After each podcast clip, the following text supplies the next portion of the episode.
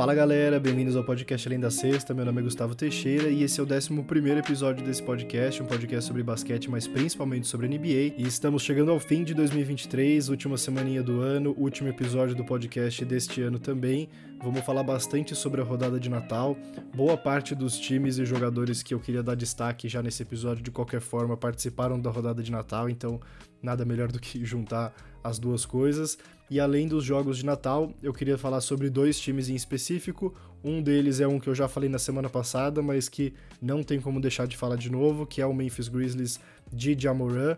O Ja voltou na semana passada, jogou quatro jogos até agora e ganhou os quatro. O Memphis tinha ganhado só seis jogos dos primeiros 25 durante a suspensão do Ja, e desde que ele voltou já foram quatro vitórias, então é realmente bem impressionante o que o Ja vem fazendo.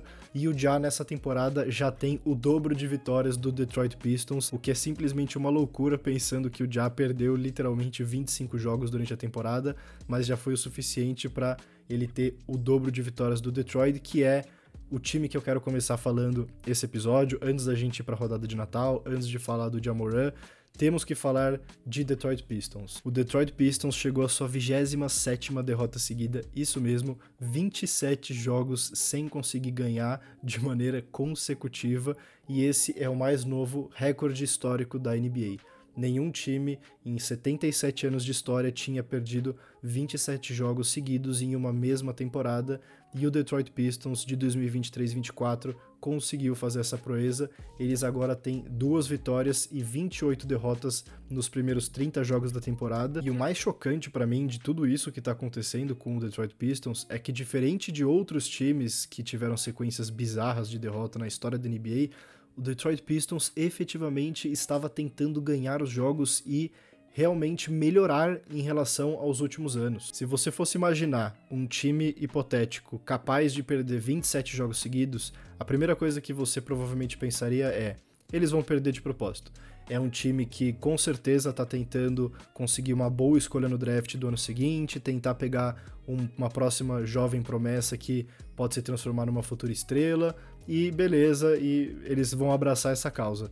Só que esse não é o Detroit Pistons. O Pistons é um time que nessa última jornada de transferências fez a contratação mais cara para um técnico da história da NBA hoje em dia já é o segundo contrato mais caro, porque o Greg Popovich do San Antonio Spurs renovou o contrato por um valor ainda maior, mas o Monty Williams, que era ex-treinador do Phoenix Suns e foi contratado pelo Detroit Pistons, no dia que ele assinou o contrato, era o contrato mais caro já assinado na história da NBA. Nenhum time que contrata um treinador a peso de ouro igual eles fizeram entram na temporada para perder. Todas as declarações que eles faziam internamente, publicamente, dos jogadores, comissão técnica, o dono do time, não interessa quem fosse. O discurso era sempre que vamos brigar para continuar evoluindo e o discurso era de tentar possivelmente brigar por uma vaga de play-in nessa temporada. Essa era a mentalidade do time antes da temporada começar. E agora, 30 jogos depois, ser o time que mais vezes perdeu de forma consecutiva da história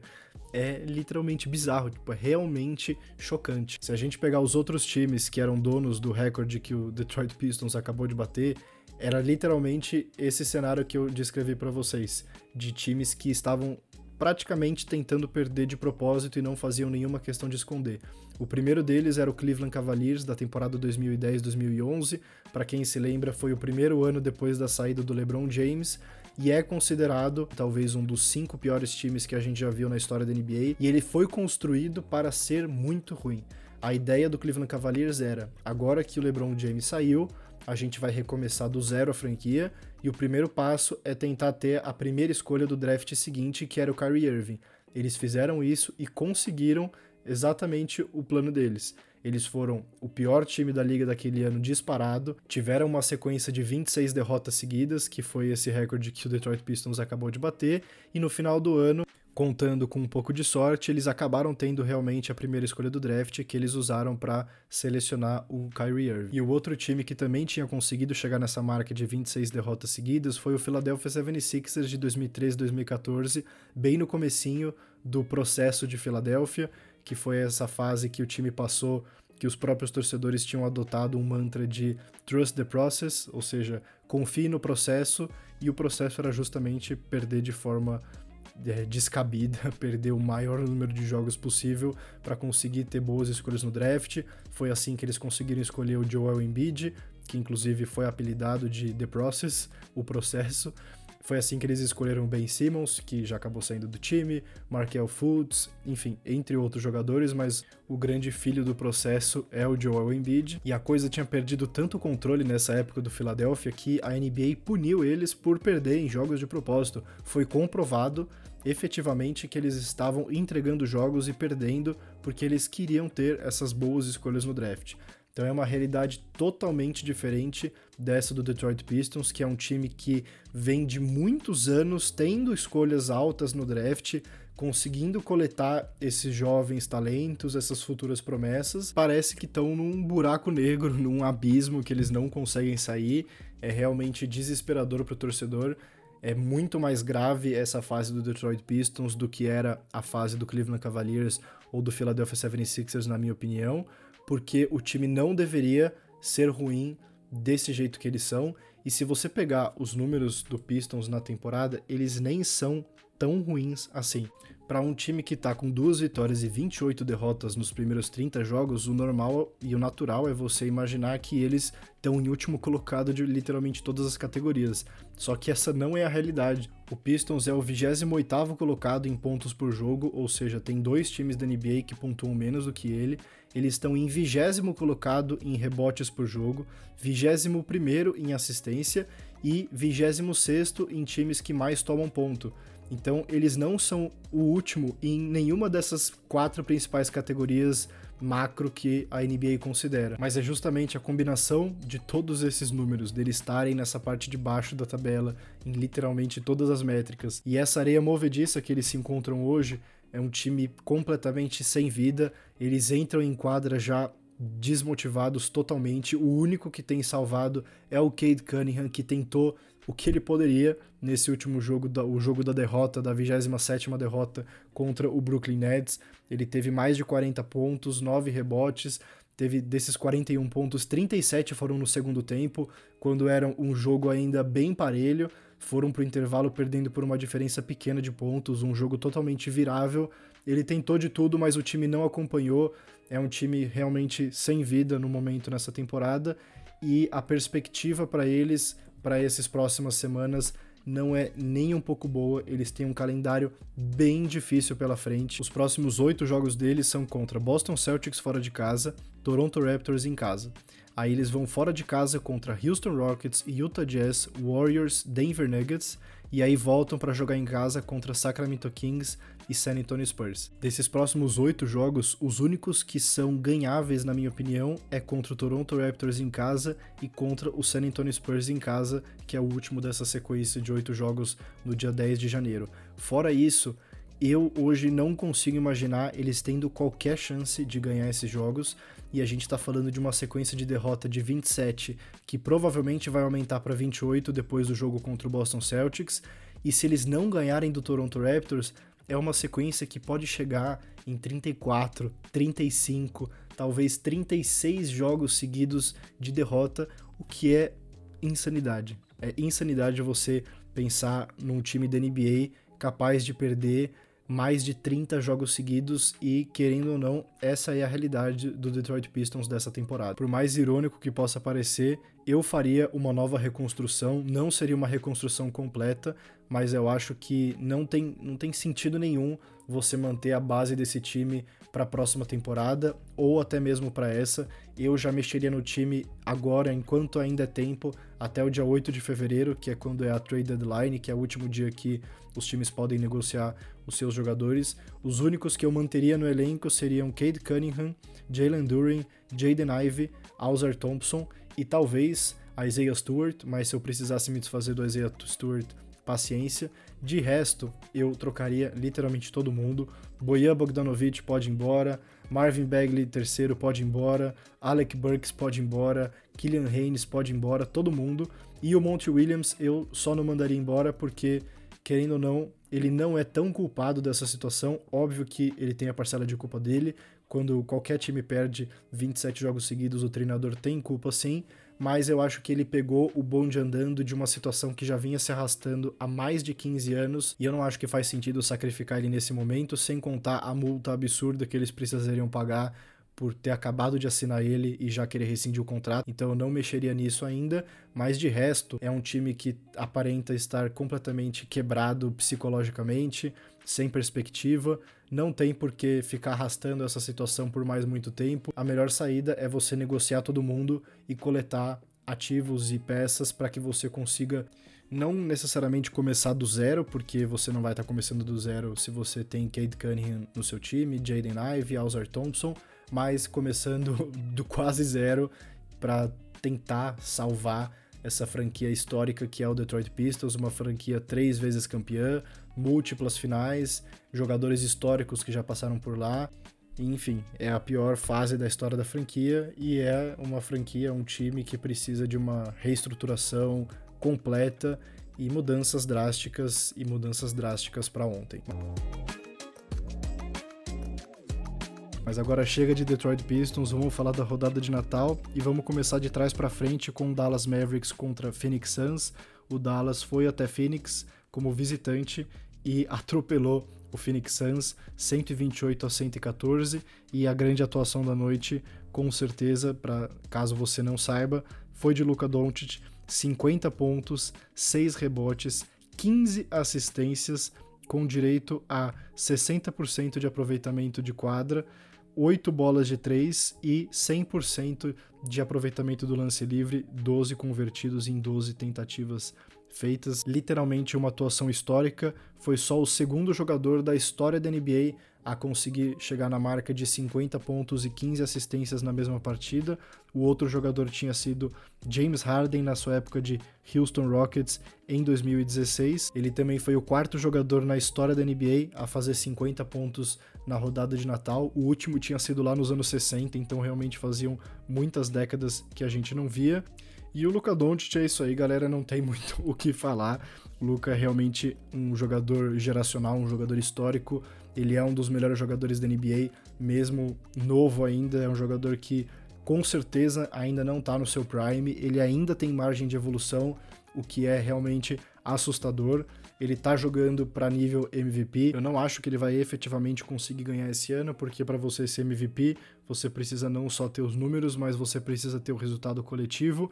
E querendo ou não, o Dallas está em quinto lugar da Conferência Oeste, e eu não consigo ver hoje esse time chegando acima da quarta colocação. Eu acho que o quarto lugar seria o teto máximo deles, e é muito difícil a gente ver algum MVP que não seja top 3 da sua conferência. O próprio Luca Doncic já chegou a declarar numa entrevista no ano passado que enquanto o time dele não for top 3 da NBA, ele não faz questão nenhuma de estar nas conversas de MVP, porque ele também entende que esse é o critério mínimo para você conseguir levar esse prêmio para casa. Mas com ou sem MVP, não muda o fato do Luca Doncic ser um monstro e tá jogando realmente como um dos melhores jogadores da liga, como ele já vinha fazendo há alguns anos, mas nessa temporada ele tem atingido níveis ainda maiores. Mas desse confronto, claro que o principal destaque para mim vai pro Phoenix Suns e é um destaque negativo porque agora eles chegam à marca de 14 vitórias e 15 derrotas na temporada. Eles estão fora da zona de classificação do play-in e eles começam a demonstrar sinais de ser um time disfuncional. A gente tem visto em quadra atuações bem preocupantes e recortes bem preocupantes durante as partidas. Nesse jogo contra o Dallas, o Kevin Durant talvez tenha feito a sua pior partida da temporada, não só em termos de número, mas em termos de participação de jogo mesmo. Ele, em diversos momentos, estava se mostrando fora da partida é, mentalmente. Ele tentou só 11 arremessos, o que é um número absurdamente baixo para Kevin Durant. Teve seis turnovers e, como eu falei, em muitos momentos ao longo da partida, ele deixou o adversário que ele estava marcando ficar livre, ele não estava se comunicando, você conseguia ver ele até de certa forma apático em quadra, e isso só resume o que é essa fase do Phoenix Suns neste momento. Antes mesmo do jogo começar, tinha saído uma reportagem da ESPN americana sobre o Kevin Durant estar possivelmente frustrado com o time, frustrado com o desempenho dessa temporada, frustrado com as lesões que o time vem tendo e que o Phoenix Suns estaria de certa forma contra a parede ou contra o relógio para poder melhorar o time e fazer ajustes necessários para que eles consigam efetivamente voltar para o patamar que a gente esperava que eles estariam nessa temporada de serem candidatos ao título. Só que essa não é a realidade, isso é uma expectativa em cima de expectativas que não faz o menor sentido. O Phoenix Suns não tem nenhum ativo, não tem peças para fazer trocas. Tudo que eles tinham, eles trocaram pelo Kevin Durant e o que sobrou, eles trocaram pelo Bradley Beal. Aí eles tinham o DeAndre Ayton e trocaram o DeAndre Ayton por quatro jogadores com contratos mais baixos para contribuir na rotação do time. O resto do elenco é inteiro formado por jogadores em contrato mínimo, jogadores veteranos que já estão há mais tempo na liga e vieram para o Phoenix Suns, às vezes por um salário mais baixo do que eles poderiam ter conseguido em outros mercados, para tentar disputar por título. Só que esse é o preço que se paga quando você quer ter três estrelas no seu time. Você abdica de ter outros jogadores de qualidade na rotação, na composição do elenco, para que você consiga ter essas três estrelas que ganham praticamente o salário máximo possível. Então hoje a realidade do Phoenix Suns é essa. Eles não têm trocas na manga para ser feitas em termos de movimentações que fariam grandes diferenças. Eles podem fazer trocas por outros jogadores, mas vão ser por jogadores com um nível muito parecido com o que eles já têm agora, a menos que eles optem por trocar Bradley Beal, Devin Booker ou Kevin Durant, que eu acho praticamente impossível de ser feito, algo que não deve nem ser cogitado. Então, se a ideia é tentar fazer movimentações nas arestas e trocar jogadores como Grayson Allen ou Eric Gordon ou Yusuf Nurkic, eles não têm muita margem de negociação, não têm muita margem para melhora. Eles não têm escolhas futuras de draft para negociar. Esse é o elenco para a temporada. Eles têm que conseguir arrumar a casa com o que eles têm hoje.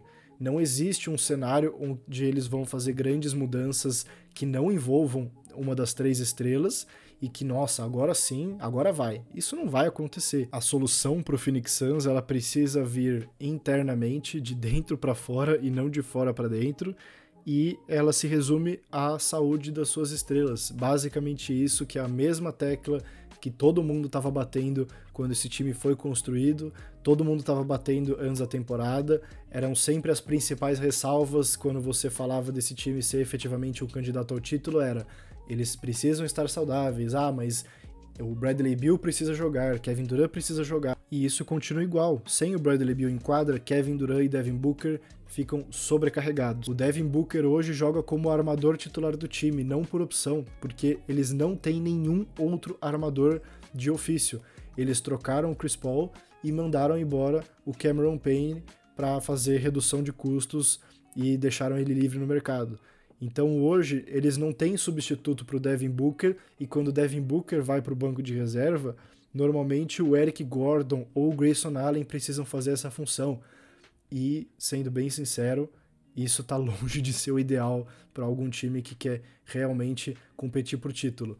A esperança era que, com as três estrelas em quadra, você pudesse alternar a minutagem deles para que sempre um deles estivesse disponível, principalmente entre os armadores Devin Booker e Bradley Beal, para que Bradley Beal tivesse na posição de armador quando Devin Booker estivesse descansando, e vice-versa. Só que sem o Bradley Beal em quadra, o Devin Booker precisa descansar em algum momento do jogo e aí essa posição fica completamente defasada. E infelizmente ou felizmente para a torcida, depende do ponto de vista, a resposta para uma melhoria desse time precisa vir com o que eles têm hoje na mesa.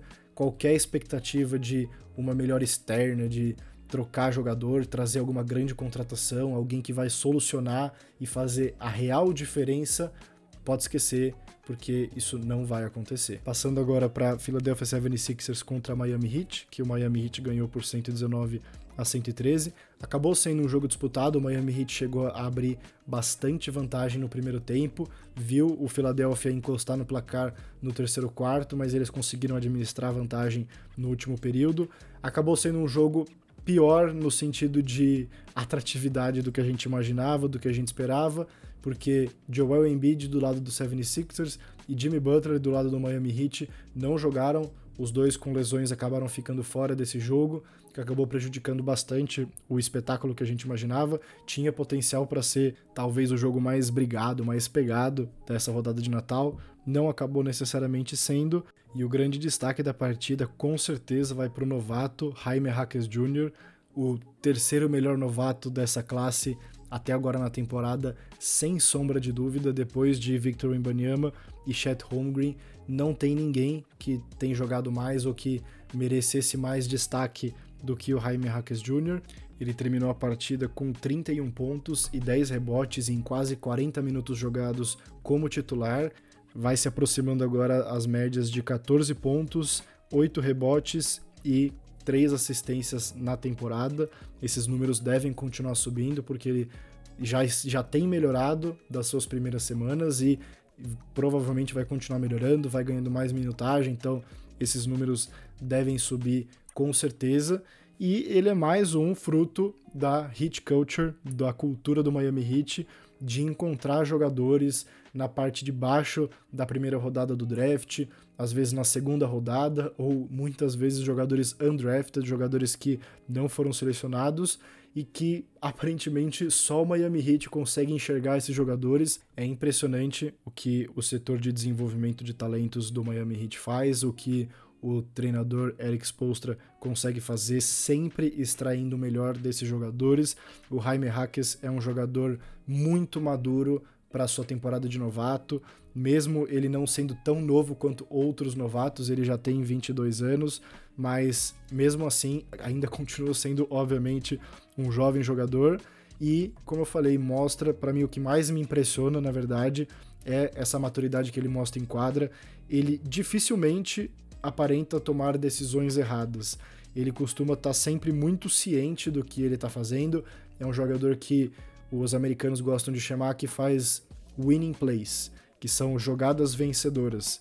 E é justamente você saber estar sempre no lugar certo, na hora certa, não necessariamente para pontuar, mas dando um passe, pegando um rebote e saindo contra-ataque, dando um passe para que seja feita a assistência, diversos fatores que você consegue contribuir no basquete muito além da pontuação, mas mesmo quando precisa de pontuação, o Jaime Hackes vai lá e entrega numa partida que eles estavam sem Jimmy Butler, que o Caleb Martin jogou só 8 minutos, ele foi lá e deu conta do recado, fez 31 pontos, liderou o time na pontuação, Claro que ele contou com a ajuda de outros jogadores. Bam Adebayo jogou muito bem com 26 pontos e 15 rebotes. O Tyler Hero também conseguiu contribuir com 22 pontos, mas, como eu falei, o destaque vai para o Jaime Hackett Jr. Com certeza absoluta estará no All-Rookie Team, realmente fechando 2023 da melhor forma possível, o Jaime Hackett Jr. Passando agora para o principal jogo, o jogo mais esperado do dia de Natal, o Boston Celtics contra o Los Angeles Lakers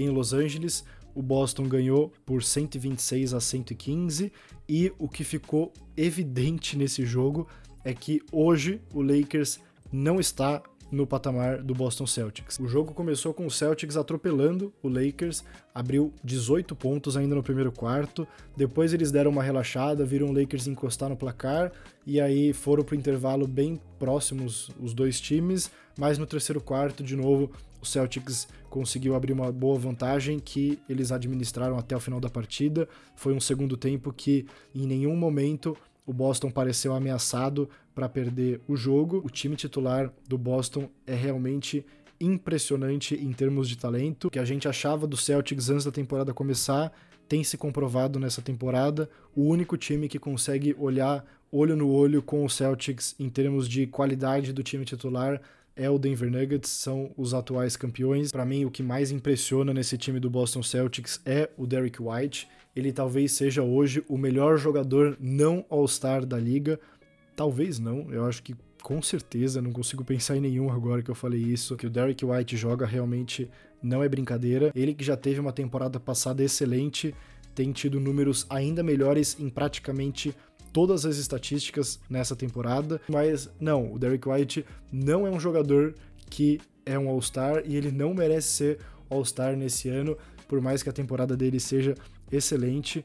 Você tem no máximo seis vagas de armador como All-Stars no leste, duas de titular, duas de reserva, e aí duas possíveis como os Coringas, igual eu expliquei no último episódio. O Derek White hoje não é melhor do que Damian Lillard, Tyrese Halliburton, Tyrese Maxey, Trey Young, Jalen Brunson ou Donovan Mitchell. E isso não é um demérito pro Derek White, é simplesmente um fato. Ele é um excelente jogador, adoraria ele no meu time, mas não é um jogador All-Star. Então, teve muito essa discussão depois desse último jogo contra os Lakers, muita gente no Twitter, muita gente nas redes sociais tentando fazer esse jabá pro Derek White ser All-Star. Eu entendo, mas ainda não é nesse nível. Mas o que importa é que ele é uma peça fundamental para o Boston Celtics. Sem ele, o time não seria nem perto do que ele é. Ele faz muita coisa além da parte estatística, ele é um líder em quadra, ele consegue contribuir com os intangíveis que a gente fala, é um jogador muito inteligente e contribuiu para deixar evidente essa comparação com o principal rival deles, Los Angeles Lakers, que neste momento está completamente perdido na temporada.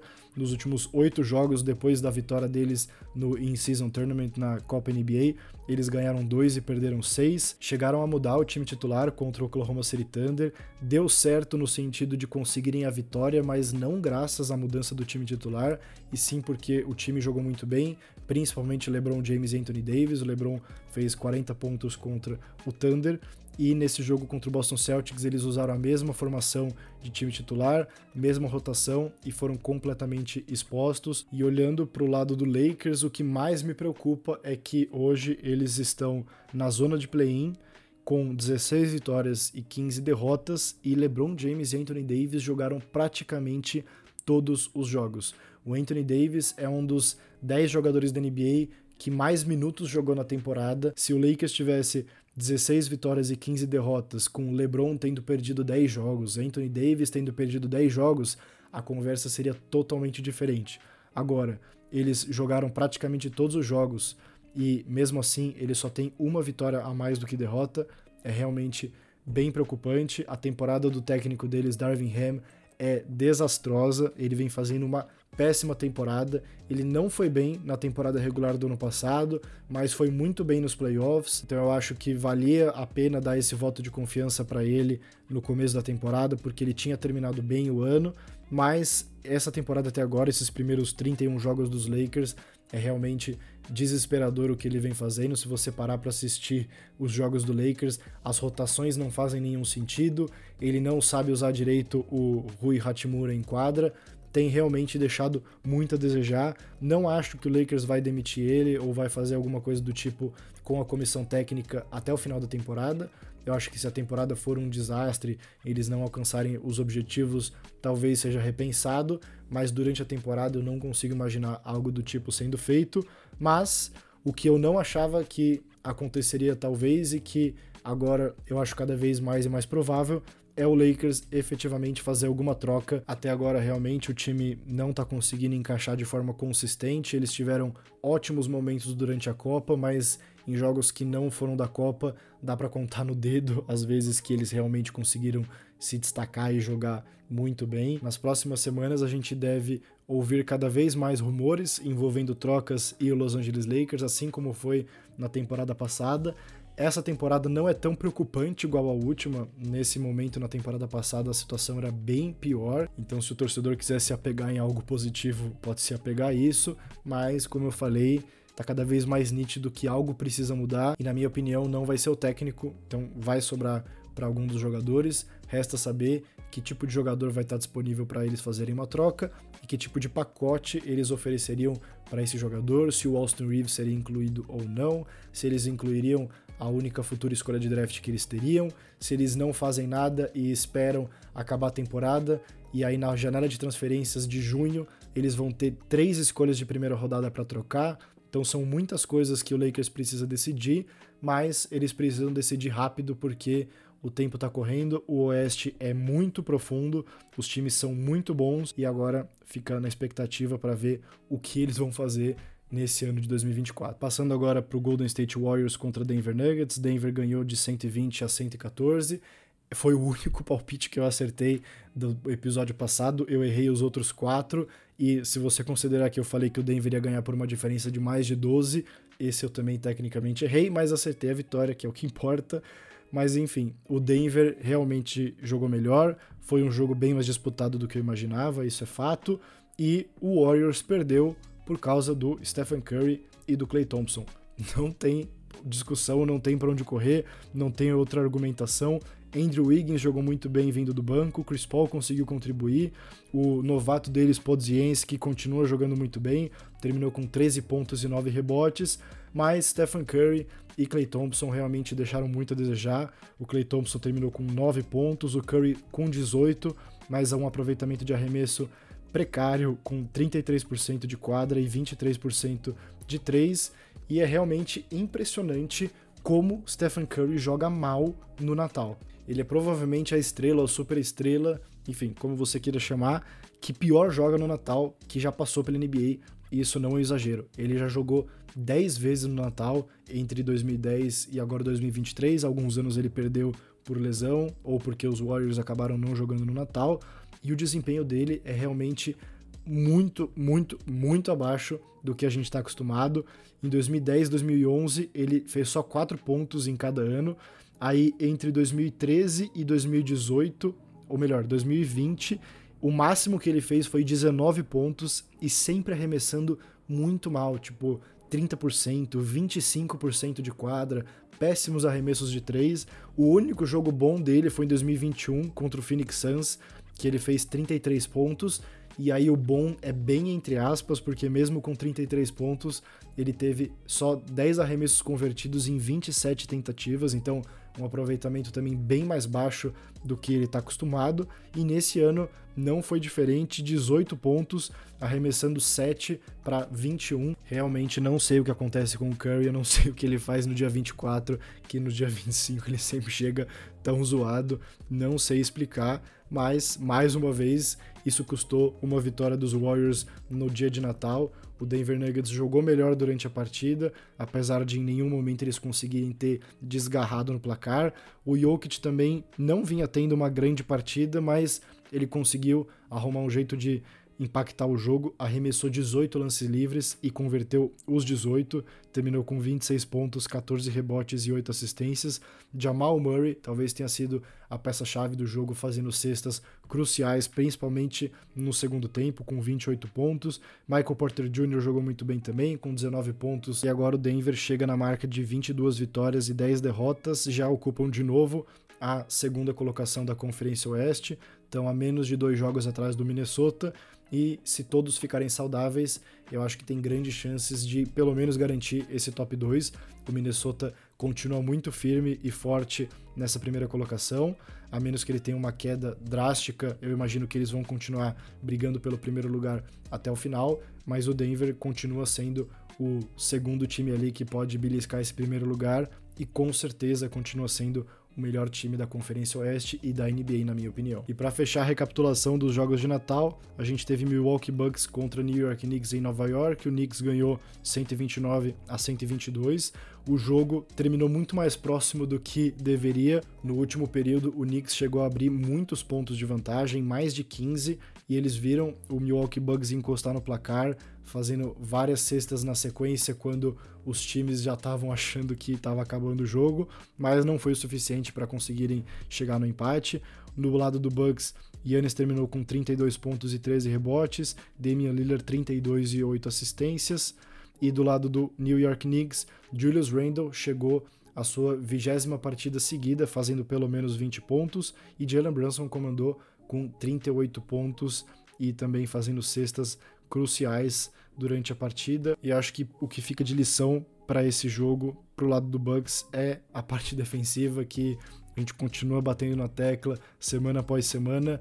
O time é muito bom, eles estão bem na temporada, são 22 vitórias nos primeiros 30 jogos, ocupam o segundo lugar da Conferência Leste, então os resultados continuam aparecendo, mas essa defesa não é capaz de ganhar um título. Eu não sei se eles conseguem arrumar a defesa com o elenco atual ou se eles vão precisar fazer alguma troca e abrir mão da última escolha de draft que eles têm para trazer um Caruso da vida, alguém que consiga contribuir, mas a realidade é que essa defesa que eles vêm apresentando nessa temporada até agora não é suficiente para eles conseguirem ganhar do Boston Celtics nos playoffs e arrisco dizer que eles sofreriam muito para ganhar do Philadelphia 76ers. A defesa continua sendo prioridade número 1, 2, 3, 4 e 5 desse time, enquanto eles não arrumarem eles vão continuar ganhando jogos, sofrendo muitos pontos e perdendo jogos, sofrendo muitos pontos. A única diferença que fica é: será que eles conseguem fazer mais pontos do que o adversário para sair com a vitória ou não?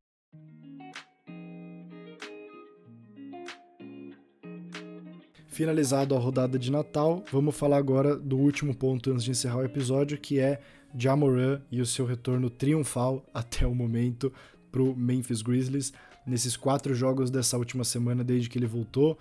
Tá com médias de quase 29 pontos por jogo, mais de 5 rebotes, mais de 8 assistências e foi o grande catalisador dessas últimas quatro vitórias do Memphis Grizzlies.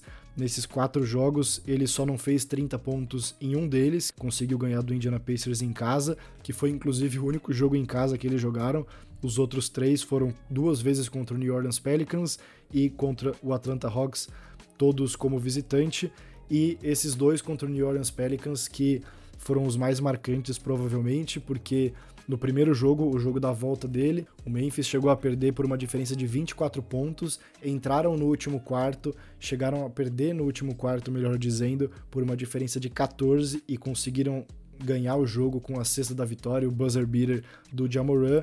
E nesse último jogo contra o New Orleans Pelicans, eles também estavam perdendo por uma diferença de mais de 14 pontos e conseguiram sair com a vitória. O Já terminou com 31 pontos em 40 minutos jogados em um jogo que teve prorrogação. E esse Jamoran é o que faz o torcedor poder voltar a sonhar em ter uma temporada minimamente relevante. Não estou falando em necessariamente disputar por alguma coisa real nos playoffs, mas ter a possibilidade de disputar os playoffs, que pelo que foi essa temporada no começo, já seria uma grande vitória para esse time, e era por isso que eu batia tanto na tecla de que precisávamos esperar o Jamura voltar antes de realmente avaliar o Memphis Grizzlies como um fracasso nessa temporada. Eles vinham sendo um fracasso, inclusive eu fiz uma lista em um vídeo pro Além da Sexta pro TikTok e pro Instagram, falando das principais decepções dessa temporada e o Grizzlies era o número um e até ali eles eram mesmo, não muda a minha opinião, porém, em nenhum momento isso mudava o fato de que a partir do momento que o Jamora volte, o time é outro. Mesmo sem os seus pivôs machucados, Jamoran é capaz de fazer essa diferença em quadra e ele tem mostrado isso até agora, tem conseguido liderar o time a um 100% de aproveitamento até o momento, começam a olhar, conseguir enxergar o play-in à vista. Antes eles não conseguiam nem enxergar, não existia uma luz no fim do túnel, agora ela existe. O Memphis está na 13ª colocação com 10 vitórias e o Golden State Warriors é o primeiro time na zona de classificação do play-in com 15. Então, a conta é mais ou menos essa. O Grizzlies precisa tirar uma diferença de 5 vitórias ao longo da temporada e se você considerar que Warriors e Memphis nem se enfrentaram na temporada ainda, eles têm todos os seus jogos a serem feitos e que esses confrontos diretos podem muito bem acabar decidindo quem fica na frente no final da temporada, é sim uma perspectiva boa para o Memphis conseguir salvar o seu ano, salvar a sua temporada. Marcus Smart também voltou de lesão, jogou bem no último jogo, contribuiu com cinco roubos de bola e agora é esperar para ver como eles conseguem se sair nas próximas semanas. Eles vão ter uma sequência com confrontos bem difíceis. Eles jogam contra Denver e Clippers fora de casa, depois contra o Sacramento Kings em casa. Aí eles têm dois jogos ganháveis em casa contra San Antonio Spurs e Toronto Raptors. E aí depois eles voltam a ter uma sequência bem pesada fora de casa contra Lakers, Phoenix Suns e Dallas Mavericks, contra Clippers de novo, New York Knicks, Warriors em casa, enfim, uma sequência de jogos complicadinha pela frente e vai dizer muito sobre esse time, se eles forem um time que realmente viraram a chave e um time diferente do que eles apresentaram no começo da temporada, eles vão precisar mostrar isso ao longo dessas próximas duas ou três semanas, liderados pelo Jamoran. E com isso, vamos chegando ao fim desse episódio. Muito obrigado a todos que ficaram até o final. Espero que vocês tenham gostado. Não deixem de acompanhar o perfil Além da Sexta no TikTok e no Instagram, arroba Além da Sexta no TikTok, arroba Além da Sexta com ponto entre as palavras no Instagram, com vídeos todos os dias sobre NBA. E a gente se vê por aqui de novo na semana que vem com o primeiro episódio de 2024, episódio número 12 desse podcast. Desejo a todos um feliz ano novo. E é isso. Até a próxima.